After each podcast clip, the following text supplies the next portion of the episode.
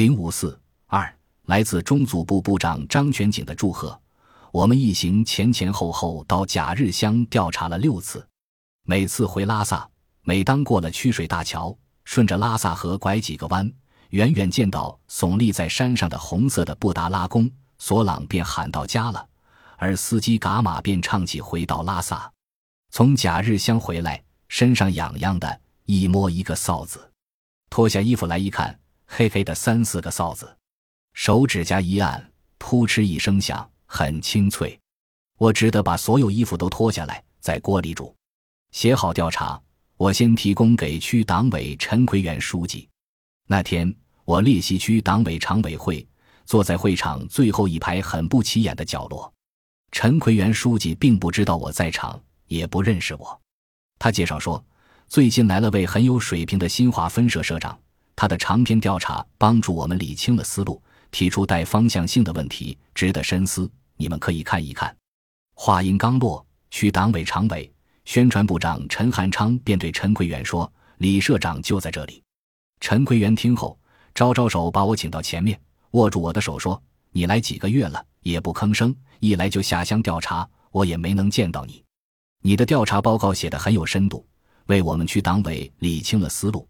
我们在座的各位都要谢谢你。”说罢，当场把区党委常委一一介绍给我认识。与热地、郭金龙、巴桑等人一一握手。握手时，陈奎元说：“李锦同志刚来，不熟悉，大家要帮助他。”又对我说：“你有什么困难就说。”陈书记又吩咐李立国秘书长将我的调查报告复印一下，每个常委发一份。接着，陈奎元再次说：“这个调查写的扎实，很有水平。西藏问题比较复杂，基层到底发生了什么变化？”党委为什么这么抓？抓的对不对？这个典型回答了问题，想得深透，指导意义很强，也帮我们区党委理清了思路。常委都要学习一遍。调查报告以内参形式发往中央高层。胡锦涛曾在西藏执政四年，西藏的政治局势与矛盾冲突，他比其他领导人有更深刻的体会。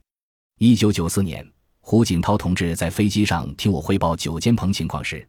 曾说有什么好典型可以直接寄给他。当时我从有关渠道了解到胡锦涛同志正在江苏视察，还担心他看不到这份调查报告。十一月十三日清晨，尚在睡梦中的我被电话铃声叫醒，拿起话筒，听到的是一个熟悉的德州口音：“李锦吗？我是组织部张全景啊，伙计，一炮打响啊，祝贺你！”中组部张全景部长告诉我，胡锦涛同志对于我所写的调查报告做了较长批示。胡锦涛认为，假日乡的经验很好，要认真总结推广。如果西藏所有的乡都像假日乡这样做，反分裂斗争就有了坚实的基础，而西藏的稳定与社会发展就会大有希望。张部长说，中组部下一步也要组织宣传。张全景原是山东省委组织部长，抓九间棚典型时认识的。他认为假日乡典型是边疆民族地区的新鲜经验，是九间棚之后党建的好典型。张全景让我回来时找他一下，他会安排组织局局长李景田抓一下此事。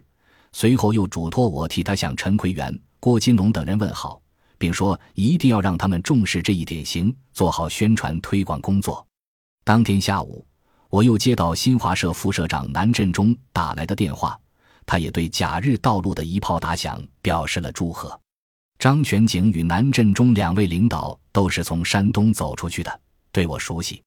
现在两位领导都不约而同地用一炮打响来形容，让我感到既欣慰又激动。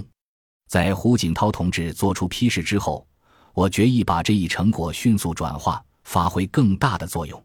我给郭金龙书记写了一封信，提出宣传推广假日乡典型的八条措施。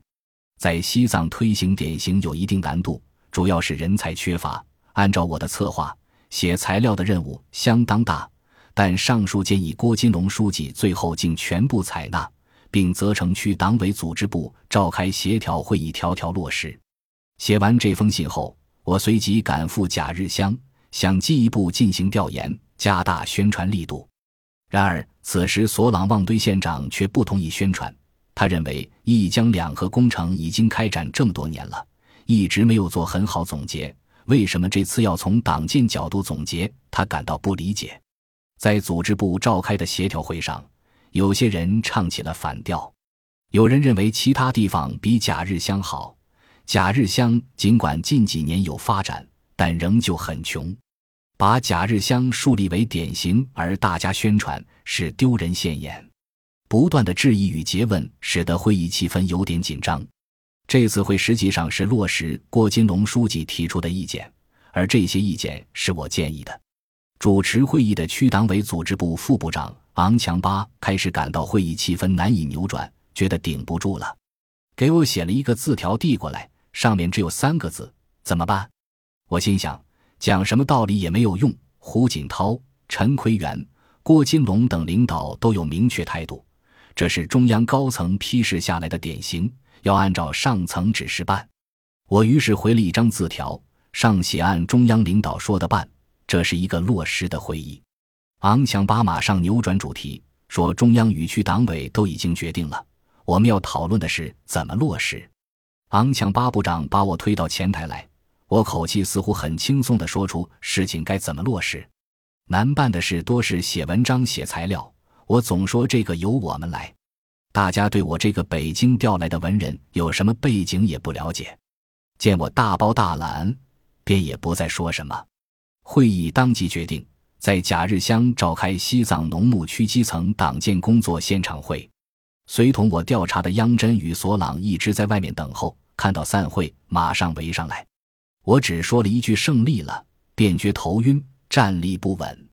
当时天气寒冷，会议又开得紧张。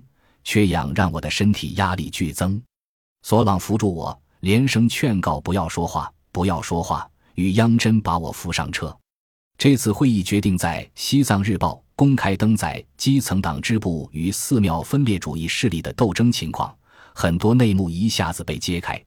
这是西藏报纸上第一次公开报道分裂势力在基层复辟的活动，而且写的具体，审稿过程复杂而艰难。一九九六年十二月的一个深夜，在长篇通讯《历史与人民的选择》发表的晚上，我与索朗、杨真在西藏日报社看完最后一遍校对稿，直到稿件送到印刷厂要开机印刷时，才返回朵森格路西的新华分社。